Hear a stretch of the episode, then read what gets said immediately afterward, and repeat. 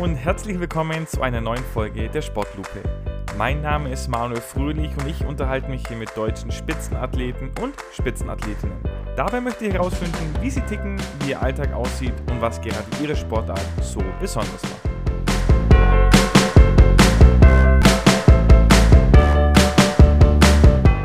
Heute ist bei mir eine Frau zu Gast, ähm, die sagt, dass die Erfahrungen, die zwischen zwei Atemzügen liegen können, zu den schönsten gehören, die ein Mensch machen kann. Äh, das habe ich auf ihrer Homepage gefunden und ich finde es ein sehr schönes Zitat. Schön, äh, dass du bei mir bist, Kathleen. Hallo, ja, freut mich. Ähm, schön, dass es heute klappt. Ich freue mich, heute mit dir zu quatschen. Ich freue mich auch sehr und ich freue mich auch äh, natürlich auf dich, aber auch auf die Sportart, die du im Gepäck hast und ähm, wie es immer so ist, wollen wir die erstmal auf drei Worte runterbrechen. Deswegen erzähl doch mal, was ist denn deine Sportart in drei Worten? Also ich mache ja Freediving und ich habe ein bisschen hin und her überlegt, weil das ist ein sehr komplexer Sport und die in drei Worte zu packen. Aber wenn ich mich ähm, auf drei Worte ähm, auf drei Worte herunterbrechen muss, dann würde ich sagen Tiefe, Fokus, Loslassen. Okay, Tiefe, Fokus, Loslassen und du hast schon gesagt, okay, es ist Freediving. Ähm, wenn man es übersetzt ins Deutsche, ja quasi Freitauchen können sich vielleicht der eine oder andere nur nicht allzu viel darunter vorstellen. Deswegen erklär doch mal, was, was ist denn Freediving? Was macht ihr denn da genau und wie, wie läuft es so ab?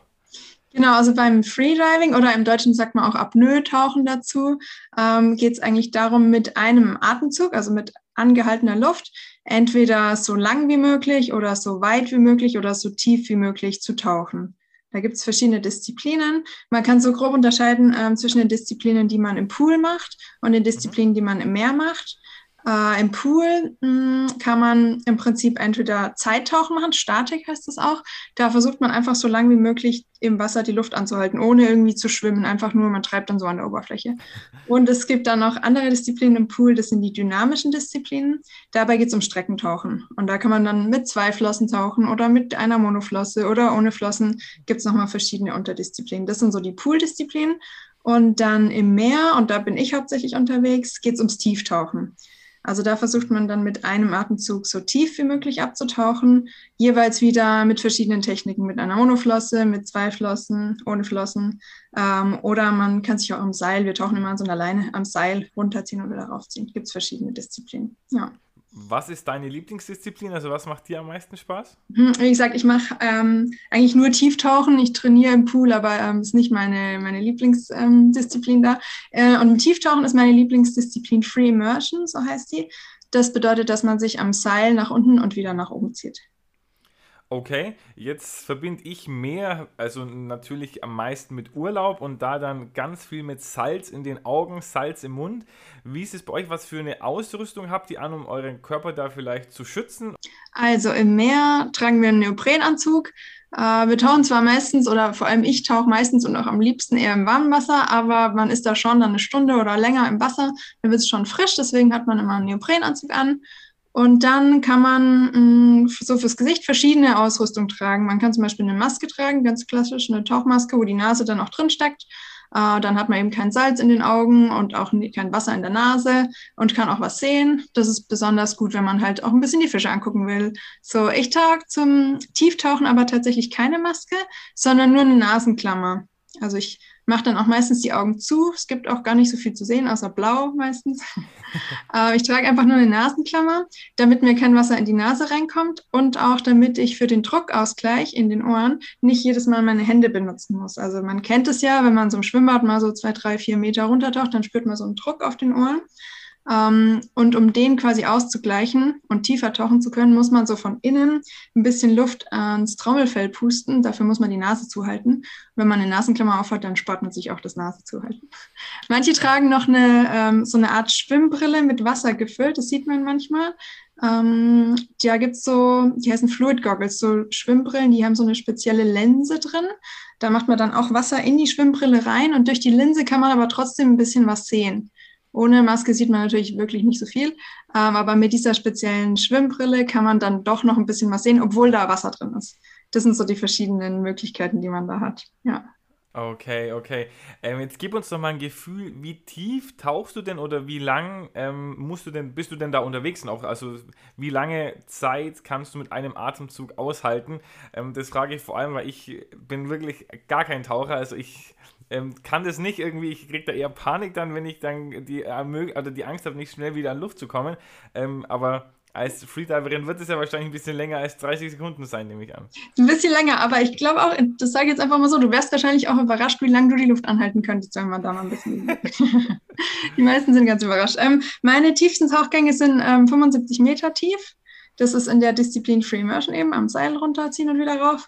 Ähm, und da bin ich tatsächlich relativ langsam. Die dauern so knapp drei Minuten. Das ist relativ langsam für so eine Tiefe. Mhm. Ja, genau.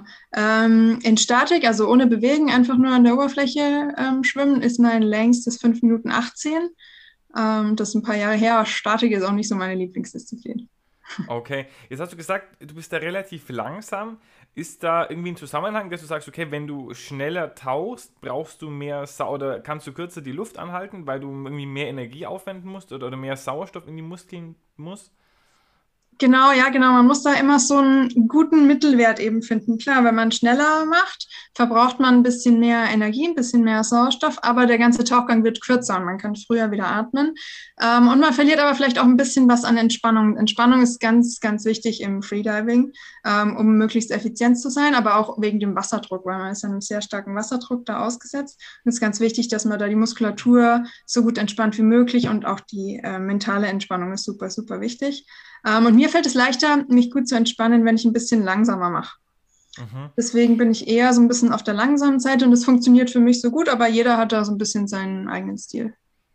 Okay, wie wird da gemessen? Also, oder taucht ihr quasi immer zu fixen Punkten, der sie sagt, okay, da sind 75 Meter, da tauche ich hin? Oder taucht ihr so weit, wie ihr könnt und dann wird irgendwie per Laser gemessen, okay, Kathleen, die war jetzt hier bei 77 Meter 37 und das nächste, der nächste wird dann wieder genauso gemessen? Mhm, also, das ist ganz spannend. Im Wettkampf funktioniert es nämlich so, dass man schon am Tag davor sich für den Tauchgang entscheiden muss. Also, man muss am Tag davor schon ein Announcement abgeben bis zu einer bestimmten Uhrzeit ähm, und quasi ansagen, wie tief man am nächsten Tag tauchen will und auch in welcher Disziplin. Und ähm, dann kriegt man eine Startzeit für den nächsten Tag zugeteilt. Und zu dieser Startzeit wird das Seil, an dem wir tauchen, also man taucht immer an der Leine rauf und runter, einfach zur Sicherheit. Ähm, und diese Leine wird dann auf diese Tiefe gesetzt quasi. Und tiefer kommt man dann auch gar nicht.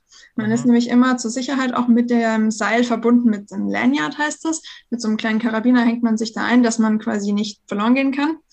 Ähm, und da würde man auch gar nicht tiefer kommen. Also man taucht dann eben äh, bis zu dieser Tiefe, die man am Tag davor angekündigt hat, versucht man da runter zu tauchen. Und da unten hat man auch eine kleine Aufgabe, nämlich hängt da unten eine Platte, eine Bottomplate heißt es, mit Tags. Das sind so kleine Klettstreifen. Die sind da so befestigt und eins davon muss man mitbringen, quasi als Beweis, dass man da gewesen ist. Ja. Okay, ich wollte nämlich gerade fragen, weil eine Glocke läuten wird ein bisschen schwierig unter Wasser. Ähm, passiert es dann nochmal, dass man dann irgendwie unten da so koordinative Schwierigkeiten hat und das Ding vielleicht nicht rauskriegt oder dann so vielleicht ein bisschen Panik kriegt, weil man unten länger braucht, als man eigentlich vielleicht gedacht hatte, bis man diesen, diesen Tag da ähm, genommen hat? Ja, das kann manchmal ein bisschen knifflig sein. Auch gerade wenn man zum Beispiel eher spät am Tag taucht und dann sind gar nicht mehr so viele übrig und ohne Maske im Gesicht sieht man auch gar nicht so genau, wo die da sind. Dann muss man manchmal ein bisschen suchen. Aber das gehört auch ein bisschen zur Herausforderung dazu und das kann man dann gut oder schlecht finden. Aber es gehört quasi dazu, ein bisschen Reserve einzuplanen, dass man da unten das Tag mitnimmt. Ähm, wenn man es nicht findet oder auch verliert unterwegs, gibt es einen Punktabzug. Okay, das wollte ich gerade fragen, bei dir mit geschlossenen Augen ohne Brille, du machst es dann alles über, über einen Tastsinn, oder? Dass du da irgendwie versuchst, eins zu kriegen? Ich mache dann da unten die Augen schon auf. Ich habe sie auf dem Weg nach unten zu, aber dann so paar Meter vorm Ende des Seils. Ich habe einen Alarm in meinem Tauchcomputer, den höre ich dann, der piept dann ein paar Mal. Dann weiß ich, okay, jetzt bin ich gleich da. Dann mache ich die Augen auf und dann sieht man schon auch ein bisschen was. Also kommt jetzt darauf an, welchem Gewässer man taucht. Jetzt hier im deutschen See wird man wahrscheinlich nicht mehr viel sehen, aber im Meer sieht man schon immer noch so ein bisschen was ähm, und kann sich schon ganz gut noch orientieren. Und dann macht okay. man dann wieder ab und dann geht es nach oben. Ja. Ich habe in dem Zusammenhang auch von White und Yellow Cards gelesen. Ähm, was, was, ist, was verbirgt sich denn hinter diesen Begriffen?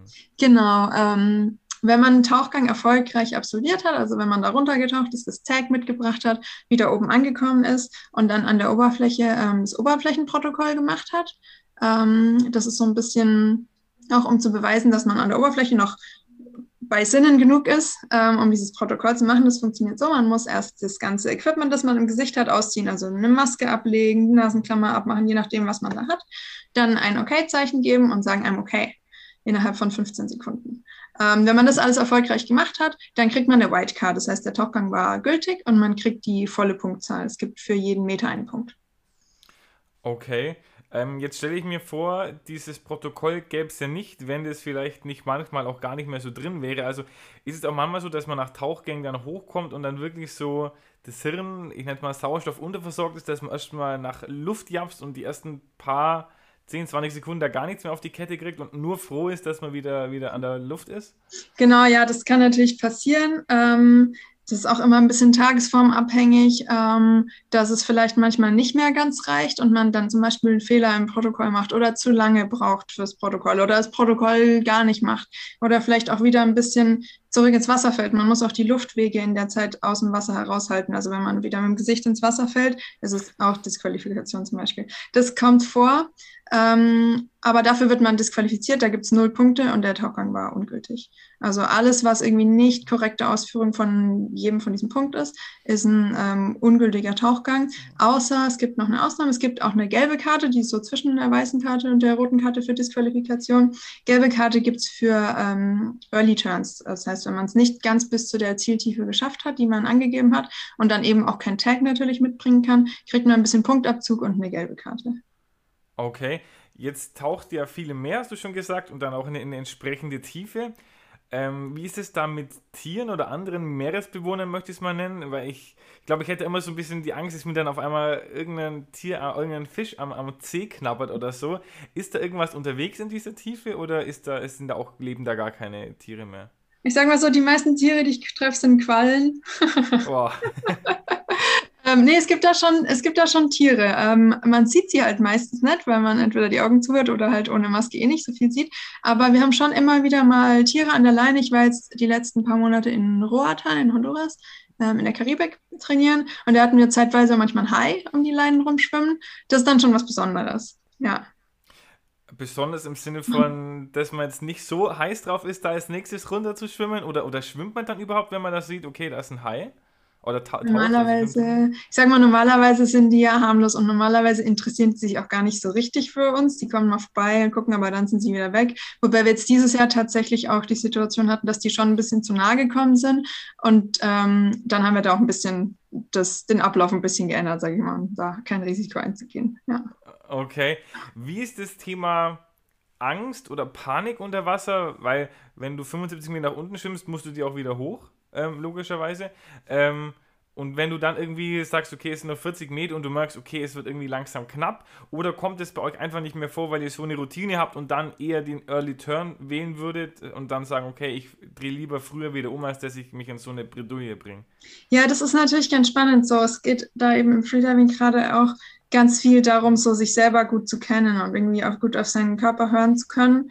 Ähm, und das ist auch einfach eine Trainingssache. Das ähm, wird bei mir auch immer noch besser und mittlerweile kann ich so besser schon abschätzen, wie ich mich heute irgendwie fühle oder nicht. Aber das ähm, kann auch manchmal falsch sein. Manchmal habe ich das Gefühl, oh, heute bin ich richtig fit, heute ist richtig gut und dann gehe ich ins Wasser und ist irgendwie gar nicht so. Also da lernt man auch immer noch mehr dazu. Ähm, und dann, bei mir ist es auch so, wenn ich ähm, Early Turn machen muss, wenn ich früher umdrehen muss, liegt es häufig an meinem Druckausgleich, weil ich dann keinen Druckausgleich mehr in den Ohren machen kann. Und das ist immer ein relativ einfacher und relativ guter Grund, um umzukehren, weil das ist eindeutig so. Da muss ich irgendwie nicht überlegen, so, hm, vielleicht doch noch ein paar Meter, nee, wenn kein Druckausgleich mehr geht, dann geht es halt nicht mehr. Und dann ähm, muss ich umdrehen. Das ist für eigentlich auch ein ganz komfortables Problem im Freediving, ähm, weil ich weiß, solange ich Drückausgleich machen kann, reicht mir auch die Luft. Aber ähm, in anderen Disziplinen oder auch wenn es ein bisschen tiefer geht, ich mache zum Beispiel auch noch eine andere Disziplin, die heißt ähm, Constant Weight No Fins. Da schwimmt man ohne Flossen runter und wieder rauf. So eine Art Brustschwimmen ist das. Ähm, das verbraucht zum Beispiel sehr viel Energie. Ähm, da ist man einfach nicht so effizient unterwegs, wenn man so ohne Flossen da rumschwimmt. Mhm. Ähm, und man kommt da nicht so tief, deswegen ist das Druckausgleich bei mir da nicht so ein Problem. Aber da muss man ganz anders dann so auf sich hören und so gut spüren, wie, wie geht es mir heute, wie fühlt sich mein Körper an und vielleicht dann früher umdrehen. Da lerne ich auch noch ganz viel dazu. Ja. Okay. Schwimmen dann da Kampfrichter im Wasser oder andere, die dann quasi zur Stelle werden, falls mal irgendwas äh, schieflaufen sollte, falls mal jemand hochziehen muss? Oder seid ihr da allein mit den Quallen? Nee, nee. nee, nee. Wir haben dann äh, gute, gute Sicherheitsprotokolle und das ist auch ganz, ganz wichtig, gerade beim Tieftauchen, dass da wirklich viele gute Sicherheitsprotokolle auch funktionieren und vor Ort sind. Ähm, äh, und zwar ist es so, wir tauchen ja an der Leine ähm, das ist schon mal wichtig, dass man eben nicht einfach so ins Blaue hineintaucht, sondern immer noch irgendwie eine Verbindung zur Oberfläche hat und nicht verloren gehen kann oder die Orientierung verlieren kann im Meer. Das, ähm, und wenn was passiert, dann ja meistens auf den letzten paar Metern, wenn man zurück zur Oberfläche kommt, weil das ist das Ende vom Tauchgang. Da ist man schon eine Weile unter Wasser, hat schon ein bisschen Energie verbraucht. Und auch dadurch, dass der Druck abfällt, ähm, wird es für den Körper schwieriger, auf den Sauerstoff zuzugreifen, den man noch in der Lunge hat. Ähm, und deswegen kommen einem auf den letzten paar Meter immer Sicherungstaucher entgegen. Immer so ungefähr ein Drittel der Tiefe ähm, kommt der erste Safety Diver runter und trifft einen da und ähm, ist, begleitet einen quasi bis zurück zur Oberfläche und wer dann da, falls da in den letzten paar Metern oder dann an der Oberfläche irgendwas wäre. Das sind auch bei tiefen Tauchgängen meistens zwei. Einer kommt ein bisschen tiefer, der andere ein bisschen flacher und an der Oberfläche ist vielleicht noch ein dritter. Ähm, so dass man da wirklich gut gesichert ist. Und die könnten jederzeit eingreifen und einem helfen, ähm, unter Wasser oder eben an der Oberfläche. Und falls okay. jetzt tiefer als ähm, ein Drittel der Tiefe was passiert, ähm, haben wir eben diese Leine. Und ähm, an der Leine hängt, auf die geht quasi hoch an eine Plattform oder an ein Boot und hinten auf der anderen Seite hängt ein Gegengewicht dran. Und mit diesem Gegengewicht könnte man im Notfall, falls in der Tiefe was passiert, das ganze System hochziehen. Und dadurch, dass man ja mit dem Karabiner an dieser Leine festgemacht ist, würde der Taucher dann spätestens halt ganz unten da dran hängen. Okay, okay, alles klar. Ähm, jetzt hast du es schon angesprochen, irgendwie so 75 Meter oder so. Wie ist denn da die Weltspitze? Also ich habe gelesen, du bist ja auch für die deutsche Nationalmannschaft da aktiv. Wie weit ist es da noch weg oder, oder wie gut ist da, wenn man das so sagen kann, Deutschland auch im internationalen Vergleich? Mhm. Also in der Disziplin, meiner Lieblingsdisziplin Free Immersion ist der Weltrekord, liegt der Weltrekord bei 100, 101 Meter das ist schon noch ein bisschen weg. ähm, und in Deutschland sind wir da tatsächlich ganz gut aufgestellt. Wir haben eine Weltrekordhalterin in Deutschland im Team, die Jennifer Wendland. Die ähm, hält den Weltrekord immer noch in ähm, der Disziplin mit Beifins, mit zwei Flossen im Tieftauchen, 93 Meter. Ähm, und die Jennifer ist wirklich in allen Disziplinen super stark. Ich glaube, in Free Immersion hat sie, glaube ich, äh, knapp 90, 88, glaube ich, gemacht ja, die Jennifer ist auf jeden Fall ähm, weit vorne dabei. Und wir haben noch einen ähm, Weltrekordhalter auch in der Master-Kategorie über 50, den Jens Strötzner. Den haben wir auch noch in Deutschland. Also da sind wir echt eigentlich ganz gut dabei, so die Deutschen, ja. Okay, okay. Sehr, sehr gut. Ähm, wie wird da unterschieden von den Disziplinen? Master ist dann, das geht dann am Alter quasi, oder? Also das genau. dann so die, die Jüngeren und die, wie so eine Seniorengruppe äh, dann, oder? Genau, ja, das ist ganz neu. Es gibt es auch erst seit letztem Jahr. Ja, genau, da gibt es verschiedene Altersklassen. Ja. Okay, okay, alles klar. Ähm, dann wollen wir jetzt aber auch mal ein bisschen über, über dich sprechen und über dein ganz, äh, deine vielleicht ganz persönliche Geschichte, wie du denn da auch äh, dazu gekommen bist. Und ähm, anfangen wollen wir jetzt mit unserem Sportlupen Schnellfeuer. Das ist ein kleines Wortassoziationsspiel. Ich sag den Begriff und du ähm, antwortest quasi mit dem ersten, was dir einfällt. So, äh, bist du bereit? Ich bin bereit. Dann bin ich gespannt. Ich, ich habe so ein Gefühl, ich kann mir die Antwort auf die erste Frage schon fast denken, aber trotzdem äh, dein Traumurlaub. ja, tatsächlich habe ich schon lange ähm, so den Traum, mit der transsibirischen Eisenbahn in die Mongolei zu fahren und dann da auf dem Pferderücken die Mongolei zu bereisen. Das wird man gar nicht so denken, ne, weil da gibt es ja nicht so viel mehr. Aber das habe ich irgendwie schon so ganz lange, ähm, trage ich ähm, diese Idee mit mir herum und das würde ich gerne irgendwann mal machen. Ah, okay, da hätte ich tatsächlich eher in eine, in eine wässrigere Richtung ja, gedacht, ja. aber klingt, klingt auch sehr spannend. Ähm, dann dein bestes selbstgekochtes Gericht. Ich bin jetzt nicht so der Koch, ähm, aber was ich sehr gut kann, sind äh, Nudeln mit Spinat-Gorgonzola-Soße. Oh, ich bin ein riesen Gorgonzola-Fan, deswegen äh, klingt das wirklich sehr, sehr lecker. Dann, ähm, was ist denn deine größte sportliche Niederlage und dein größter sportlicher Erfolg? Hm. Meine größte sportliche Niederlage, würde ich sagen, das war letztes Jahr bei der Weltmeisterschaft in Zypern. Ähm, bei der Weltmeisterschaft ist es so, dass man für jede Disziplin nur einen äh, Startversuch hat quasi. Das heißt, ich hatte für meine Lieblingsdisziplin Free Immersion nur diesen einen Versuch. Ähm, und leider ist mir was ganz, ganz Unglückliches passiert, nämlich ich sitze immer zum, äh, zum, während der Vorbereitung, wenn ich noch an der Oberfläche bin, auf so einer Schwimmnudel drauf, damit ich ganz mhm. an der Oberfläche bequem äh, rumfloaten kann. Ähm, ja, und jedenfalls habe ich mich mit meinem Lanyard in dieser Schwimmnudel verheddert und habe dann die Schwimmnudel die paar Meter im Wind nach unten gezogen ähm, und damit mir so ein bisschen den Tauchgang leider ähm, verdorben und bin dann 20 Meter wieder umgedreht. Das war wirklich, das war sehr, sehr frustrierend, dass mir da so ein richtig dummer Fehler passiert ist und ähm, ich dann den Tauchgang in meiner Lieblingskategorie quasi nicht, nicht machen konnte. Ja. Ähm, und mein größter Erfolg, würde ich sagen, war in diesem Jahr. Ich war ähm, in Roatan und habe da an einem Wettkampf teilgenommen, dem Caribbean Cup. Das war im Mai. Ähm, und ich hatte diese 75 Meter in Free Immersion schon irgendwie lang im Kopf und im Training konnte ich es dann nicht mehr machen, weil wir viel Strömungen hatten und es ein paar Mal abgesagt wurde. Und dann wollte ich den Wettkampf machen äh, und habe es einen Tag ähm, angesagt und konnte keinen Druckausgleich machen, musste früher umdrehen. Da habe ich gedacht, okay, am nächsten Tag schaffe ich es aber. Habe es wieder angesagt, wieder das gleiche, ich konnte wieder keinen Druckausgleich machen, war sogar noch schlechter als am Tag davor. Und dann wusste ich, war ich ganz, ganz unsicher, ob ich es nochmal versuchen soll oder ob ich es lieber gut sein lassen soll. Und dann habe ich es nochmal angesagt und am letzten Tag habe ich es dann geschafft und das war wirklich ein sehr großer Erfolg, auch einfach ein persönlicher Erfolg. Ja. Ja, das habe ich auch äh, auf deiner Website gelesen. Du hast ja auch eine Website, wo du dann immer Blogartikel schreibst. Da hast du das ganz schön beschrieben. Also da konnte man wirklich fast ein bisschen mitfühlen dann durch diesen, durch diesen Struggle, diese, diese drei Tage. Aber ähm, sehr, sehr cool. Hast du ein Idol, ein sportliches? Hm. Ähm, da würde ich sagen, das ist vielleicht die Alenka Adnik. Ähm, die Alenka ist äh, eine Weltrekordtaucherin ähm, und ich habe viel mit ihr trainiert letztes Jahr und dieses Jahr und finde ganz spannend, so wie ihre Ansätze sind und wie ihre Herangehensweise ist, wie sie trainiert. Ja, das ist auf jeden Fall, sie ist auf jeden Fall so eine Art Idol für mich. Okay, sehr schön. Wo ist das? Äh, eine Deutsche oder wo kommt die her? Aus Slowenien kommt die. Aus Slowenien, okay, okay. Dann hast du ein Lebensmotto. Hm. Schwierige Frage. Hm, ich glaube, mein Lebensmotto kann man jetzt, ich habe jetzt keinen Spruch, den ich da irgendwie zitieren könnte, aber ich glaube, mein Lebensmotto ist so ein bisschen, ich versuche mutig zu sein und auch in, in Richtungen zu denken, ähm, die vielleicht ein bisschen unkonventionell sind und irgendwie Wege zu gehen, die vielleicht vorher noch nicht da sind. Und ähm, das ist vielleicht so ein bisschen mein Motto. Äh, Freediving ist ja auf jeden Fall meine unkonventionelle Sportart, also das äh, äh passt dann schon wieder dazu. Und dann die letzte Frage noch: Was ist dein Wunsch fürs restliche Jahr 2022? Ähm, mein Wunsch allgemein ist einfach, gesund und fit zu bleiben und weiter viel tauchen zu können. Und jetzt konkret für dieses Jahr ähm, wäre es auf jeden Fall die Teilnahme an der WM im Oktober in der Türkei. Ähm, da hätte ich wieder die Chance teilzunehmen und ähm, für Deutschland anzutreten. Und aktuell bin ich noch so ein bisschen dabei, das irgendwie finanziell möglich zu machen. Und das wäre so wirklich ein großer Wunsch, dass das klappt dieses Jahr mit der Türkei. Sportlupen Schnellfeuer.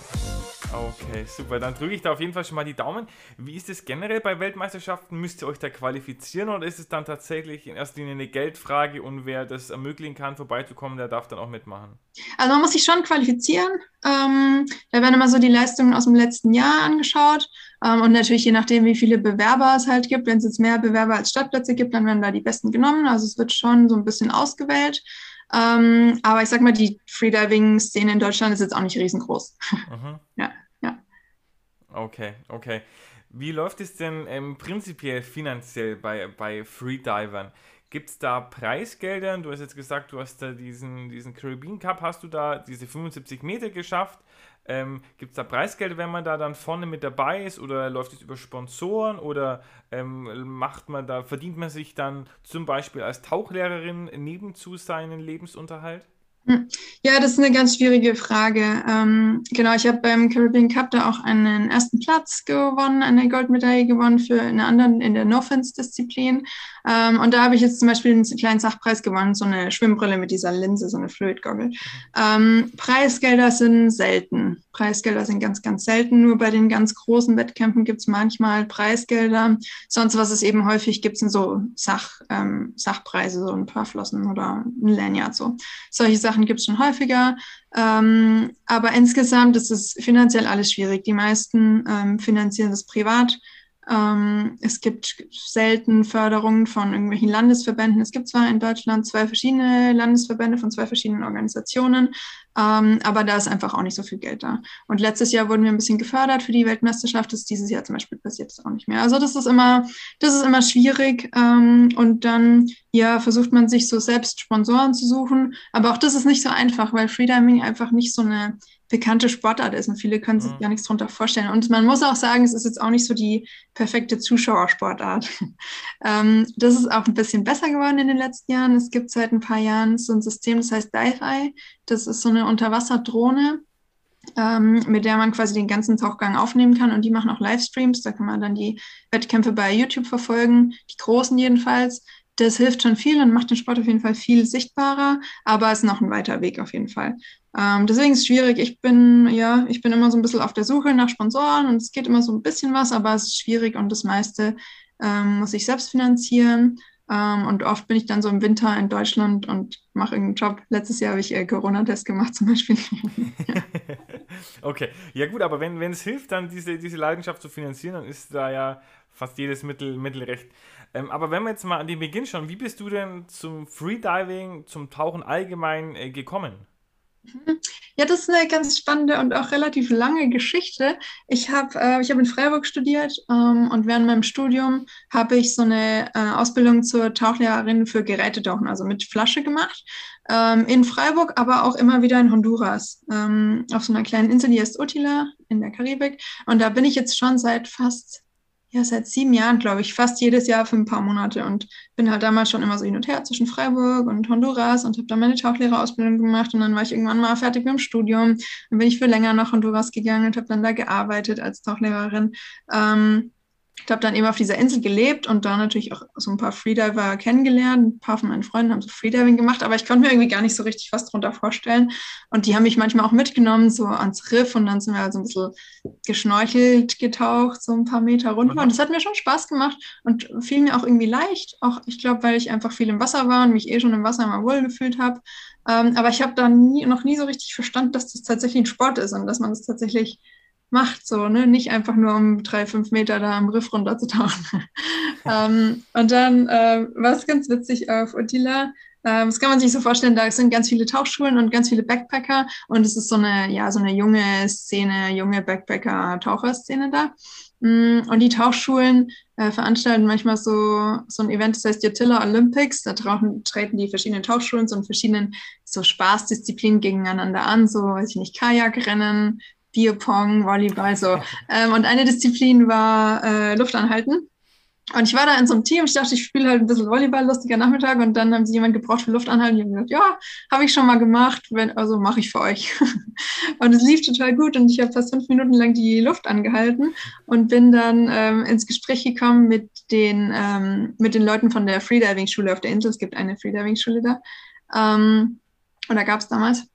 Ähm, und da habe ich mich mal für einen Kurs angemeldet ähm, und habe das dann so entdeckt, ne, dass man, also dass das tatsächlich eine Sportart für sich ist und dass da viel mehr dahinter steckt und war total fasziniert und habe mich noch für einen zweiten Kurs angemeldet und bin dann irgendwie dabei geblieben, ja. Okay, äh, richtig, richtig spannend.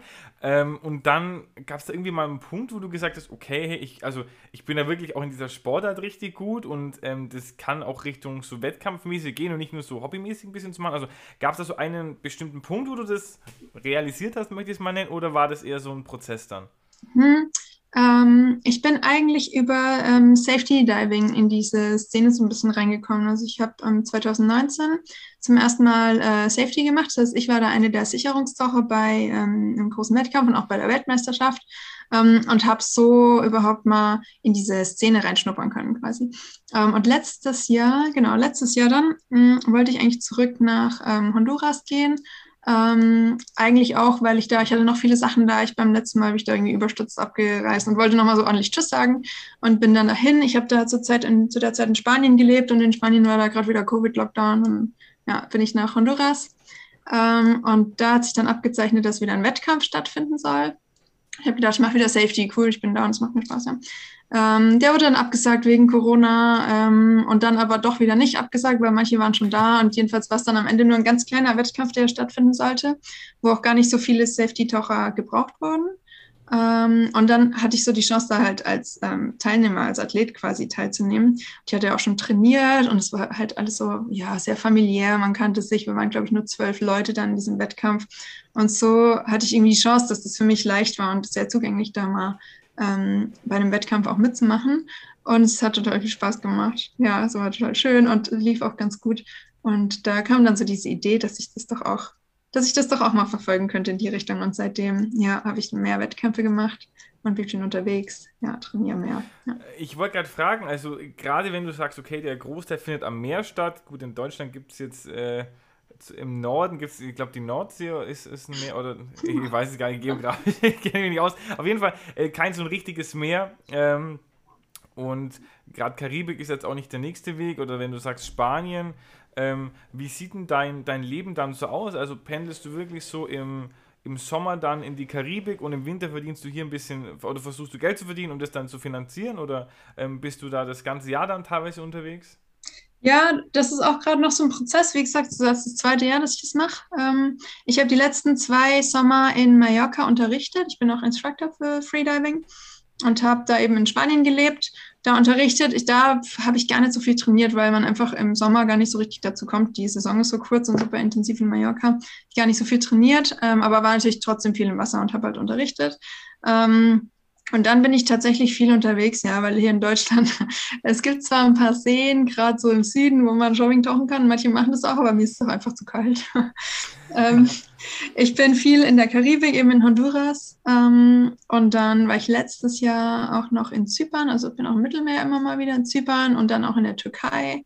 Also ja, ich würde so sagen, Mittelmeer und Karibik sind so die Orte, wo ich meistens unterwegs bin. Ich gehe jetzt auch ähm, am Freitag wieder in die Karibik, wieder als Safety diesmal bei einem großen Wettkampf in Bahamas. Ähm, genau, und dann im Winter, ja, im Winter ergibt sich das oft so, dass ich irgendwie wieder in Deutschland ankomme. Und letzten Winter hat es echt ganz gut gepasst und ist auch schön, ähm, dann mal zurückzukommen, ein bisschen anzukommen und Zeit mit Freunden und Familie zu verbringen. Und dann habe ich immer im Pool trainiert hier ähm, in Würzburg ähm, und im Fitnessstudio, so, ja, ähm, ich wollte gerade fragen, wie, wie ist es dann für dich? Also hast du dann da im Sommer, wenn du unterwegs bist, ist es dann eine, eine krasse Einschränkung, dass eben Freunde, Familie wahrscheinlich nicht äh, auf den irgendwo in der Karibik oder im Mittelmeer sind? Oder ist es dann so, dass ihr dann da mehrere äh, Freediver seid und das dann so eine Community ist, die die Familie natürlich nicht ersetzen kann, aber dass man sich auf jeden Fall dann schon ähm, geborgen oder gut aufgehoben fühlt? Das auf jeden Fall, ja, auf jeden Fall. Der Sport ist ja echt nicht so groß, man kennt sich und ich habe so viele tolle Leute kennengelernt und viele Freunde, die ich immer wieder treffe, auch an den verschiedenen Orten, weil, wie gesagt, die Szene ist so klein und man trifft eigentlich immer die gleichen Leute und es ist fast ein bisschen familiär. Also ja, man sieht sich immer wieder und es ist auch ein schöner Zusammenhalt. Es ist auch gar nicht so sehr so, so eine Konkurrenz. Äh, man hält da wirklich eigentlich ganz gut zusammen. Ich habe viele Freediving-Freunde gefunden, aber natürlich es ist schon auch ähm, so, dass man so die Freunde und Familie aus der Heimat dann nicht so häufig sieht. Wenn ich im Mittelmeer bin, oft öfter mal, kriege ich mal Besuch auch. Ähm, und da freue ich mich immer sehr. In der Karibik ist es natürlich schwieriger. Ähm, ja, es ist immer, es ist immer so ein Balanceakt, ne? Man muss immer so ein bisschen schauen, ja. Okay, okay. Wenn wir jetzt äh, in Richtung Weltmeisterschaft äh, schauen, wenn äh, wir drücken natürlich die Daumen, dass das äh, funktioniert alles für dich, dass du starten kannst mit welchen Zielen oder Ambitionen reist du dahin? Also hast du da wirklich so dieses klare Ding, du sagst, okay, ähm, Weltmeisterschaft, da zählt äh, die Medaille im äh, mal platt gesagt, oder ist es mehr so, du willst dieses Event aufsaugen, wieder diese Leute treffen, die du, die du erkennst und die, die Momente da genießen zwischen diesen zwei Atemzügen, wie du es ja auf deiner Website so schön beschrieben hast? Ja, auf jeden Fall geht es da auch darum, das einfach zu genießen, weil ähm, gerade, ich meine, wir machen das alle, weil wir halt den Sport lieben. Ne? Keiner wird davon irgendwie reich, das macht keiner irgendwie so richtig ähm, wegen dem Geld. Wir machen das alle, weil wir den Sport lieben. Und ich glaube, es ist ganz wichtig, dass wir das nicht, das nicht verlieren, dass man nicht den Spaß daran verliert, ähm, weil dafür machen wir es ja am Ende. Ne? Ähm, was ich dieses Jahr aber ein bisschen besser machen will als letztes Jahr. Ich war letztes Jahr super nervös, weil einfach dieses riesengroße Event und so viele Leute und so viel Ablenkung. Da ähm, würde ich mich freuen, wenn ich dieses Jahr mich ein bisschen verbessern könnte und einfach ein bisschen konzentrierter sein könnte und weniger, weniger dumme Fehler machen. Einfach ein bisschen die Tauchgänge okay. ein bisschen fokussierter angehen. Ja, das wäre so. Okay. Arbeitest du da irgendwie dann mit Meditation, mit irgendwelchen Entspannungstricks oder dass du dich da versuchst, dann so auf dieses ruhige innere Level runterzubringen? Oder ist es einfach, versuchst du einfach dann da so wie so einen Schalter umzulegen und dann, äh, dass es schon irgendwie funktioniert? Hm.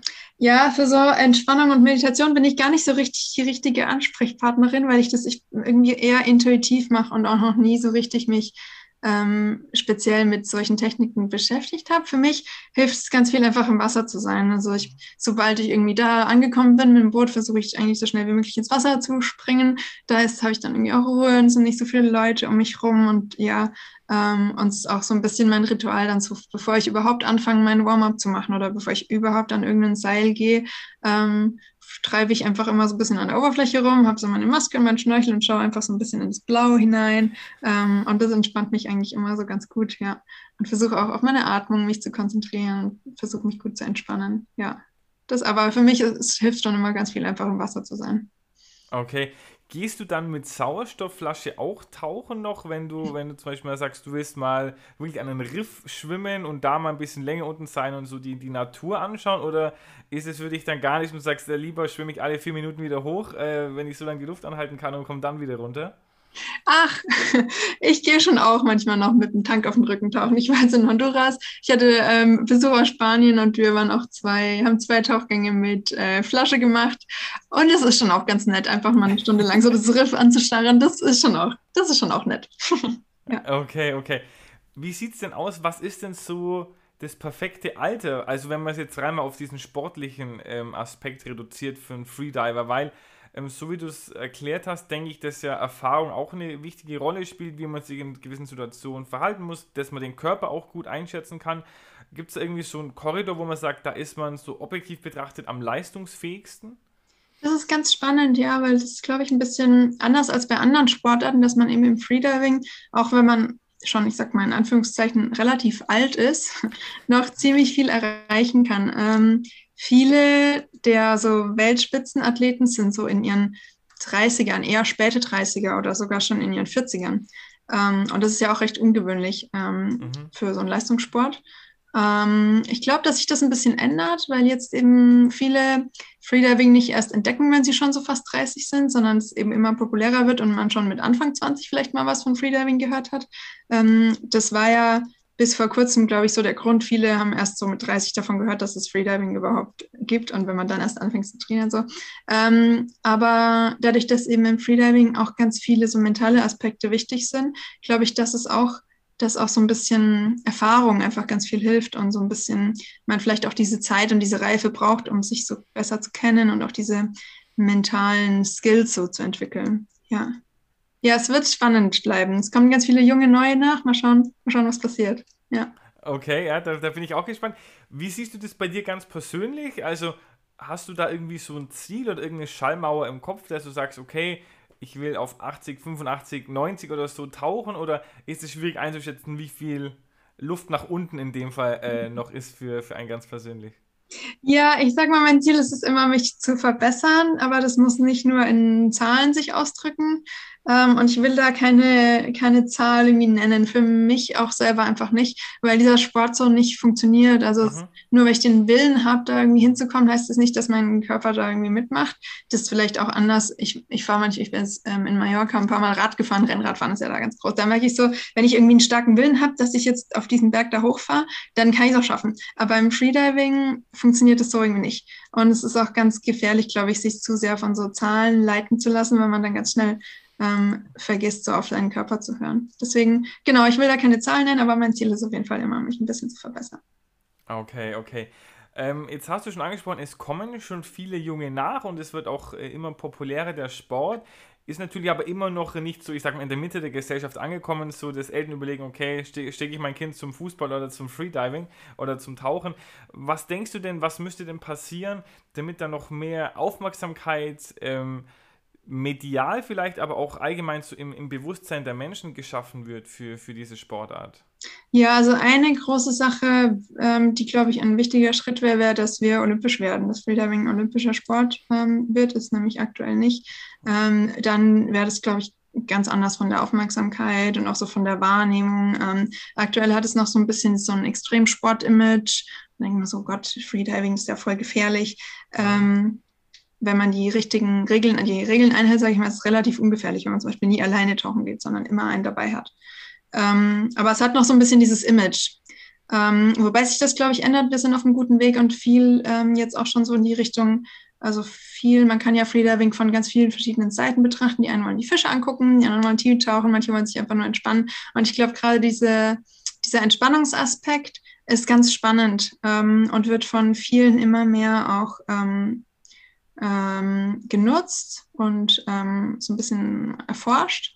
Ähm, und da sehe ich immer viel, es geht ja auch gerade aktuell ganz viel um Atmung, zum Beispiel ne, um Atemübungen. Und dieser Aspekt von Freediving sehe ich, dass der gerade sehr stark wächst. Und das ist ja eine gute Chance auch, um so ein bisschen eher einen, einen Sport der Gesellschaft draus zu machen. Ne? Fast schon eher so einen breiten Sport. Man kann es ja auch im Schwimmbad gut machen. Ähm, das wäre auf jeden Fall eine gute Chance, glaube ich. So ein bisschen weg von diesem Extremsport-Image in mehr Richtung Entspannungstechniken. Ja, und olympisch müssen wir werden. Gibt es eine konkrete Schallmauer, ähm, ab wann man überhaupt von Freediving spricht? Also wie viele Meter muss man da dann unter die Wasseroberfläche oder? Nee, nee, da gibt es keine Schallmauer. Wenn man die Luft anhält und im Wasser ist, dann ist es schon Freediving. Okay.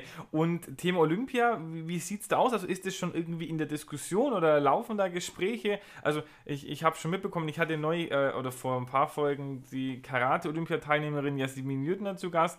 Und bei denen war es ja so, die waren jetzt in Japan olympisch, aber sind jetzt schon wieder raus aus dem olympischen Programm. Also das ist ja, glaube ich, auch sehr stark politisch auf diese Entscheidungen, wer damit aufgenommen wird oder nicht. Ja, auf jeden Fall. Das sah vor ein paar Jahren mal ganz gut aus. Ähm, da liefen auf jeden Fall Gespräche. Ähm, es ist so, es gibt zwei große Verbände, die Wettkämpfe veranstalten und die auch Regeln und Richter und sowas haben, auch Ausbildung machen. Ähm, gibt es zwei Verbände weltweit, AIDA und CEMAS. Ähm, und vor ein paar Jahren haben die sich mal ganz gut ähm, angenähert und auch unterhalten und so ein bisschen an einem Strang gezogen. Aber jetzt gibt es dann personelle Veränderungen und auch, wie du sagst, ist oft auch ganz politisch, glaube ich. Und jetzt aktuell sieht es wieder nicht so gut aus. Ja. Mhm. Ja, ich habe da auch bei der Recherche bin ich auf AIDA gestoßen und ich dachte schon, und dann war ein Profil von dir und dann dachte ich schon, ob du auf dem Kreuzfahrtschiff AIDA unterwegs bist. Aber ich habe es dann auch relativ äh, schnell gesehen, dass es, dass es nicht der Fall ist. Okay, super. Jetzt sind wir dann schon fast am Ende angelangt vom Podcast. Es gibt immer noch eine Abschlussfrage. Kathleen, und zwar, ich kann mir schon, habe auch wieder eine Idee, in welche Richtung das gehen könnte, aber vorhin hast du mich da auch eines Besseren belehrt. Und zwar wäre die Frage, ähm, ob du eine, eine, Übung hast für die Zuhörerinnen zu Hause, die sie nachmachen können, die sie dann quasi zu einem, in der Theorie, zu einem immer besseren Freediver oder zu einem, ja, ich glaube, das wird nicht gegendert, zu einem besseren Freediver machen. Mhm.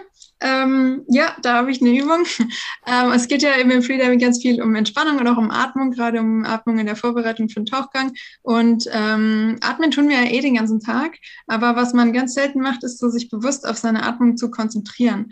Ähm, und das ist zum Beispiel was, was man gut einfach mal zu Hause machen kann. Man kann sich einfach mal so auf die Couch legen und mal so vielleicht eine Hand auf den Bauch packen und eine Hand auf die Brust packen und dann entspannt atmen durch die Nase und versuchen, ähm, hauptsächlich mit dem Bauch zu atmen. Da ähm, nutzt man nämlich hauptsächlich das Zwerchfell und diese Art von Atmung, diese Zwerchfellatmung, die beruhigt den Körper und hilft einen so zu entspannen. Das ist was, was man ganz einfach mal zu Hause machen kann. Sich mal hinlegen, ein ähm, bisschen in den Bauch atmen, sich ganz genau darauf zu konzentrieren, eben nur mit dem Bauch zu atmen. Ähm, und wenn man Lust hat, kann man auch ein bisschen die Luft anhalten, mal ausprobieren, wie das so läuft. Aber bitte ähm, auf der Couch oder im Bett, irgendwo, wo man nicht umfallen kann und auf keinen Fall in der Badewanne. Nämlich ähm, im Wasser braucht man immer einen Partner dafür. okay, sehr gut. Das wäre jetzt auch nämlich meine wirklich letzte Frage und zwar dieses Thema Luft anhalten. Gibt es da irgendwelche Tipps oder Tricks, wie man das steigern kann? Oder ist das wirklich eine Übungssache, dass ich da quasi mich hocharbeite und immer länger das dann schaffe, weil sich der Körper auch dran gewöhnt irgendwie? Der Körper gewöhnt sich dran, ähm, aber vor allem gewöhnt sich der Kopf dran. Also das ist ganz, ganz, ganz mental. Man spürt nämlich dann irgendwann so, oh, jetzt würde ich gern wieder atmen und dann kann man so entweder dagegen ankämpfen und so sich eher anspannen oder man kann es akzeptieren ähm, und sich weiter entspannen und eben darauf, auf dieses, man weiß ja, man kann noch länger die Luft anhalten. Man ist ja nicht, man verliert nicht sofort das Bewusstsein, wenn man das erste Mal das Gefühl hat, man würde atmen. Ähm, ist eher so die Reaktion, wie man damit umgeht, mit diesem Gefühl, dass man gerne wieder atmen würde.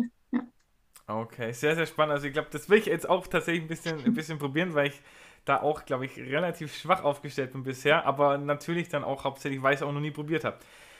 Super, Kathleen, vielen, vielen Dank. Hast du noch irgendwelche Botschaften, letzten Worte oder sonstiges, was du jetzt hier loswerden möchtest in diesem Rahmen? Ja, also ich möchte mich auf jeden Fall bei dir bedanken.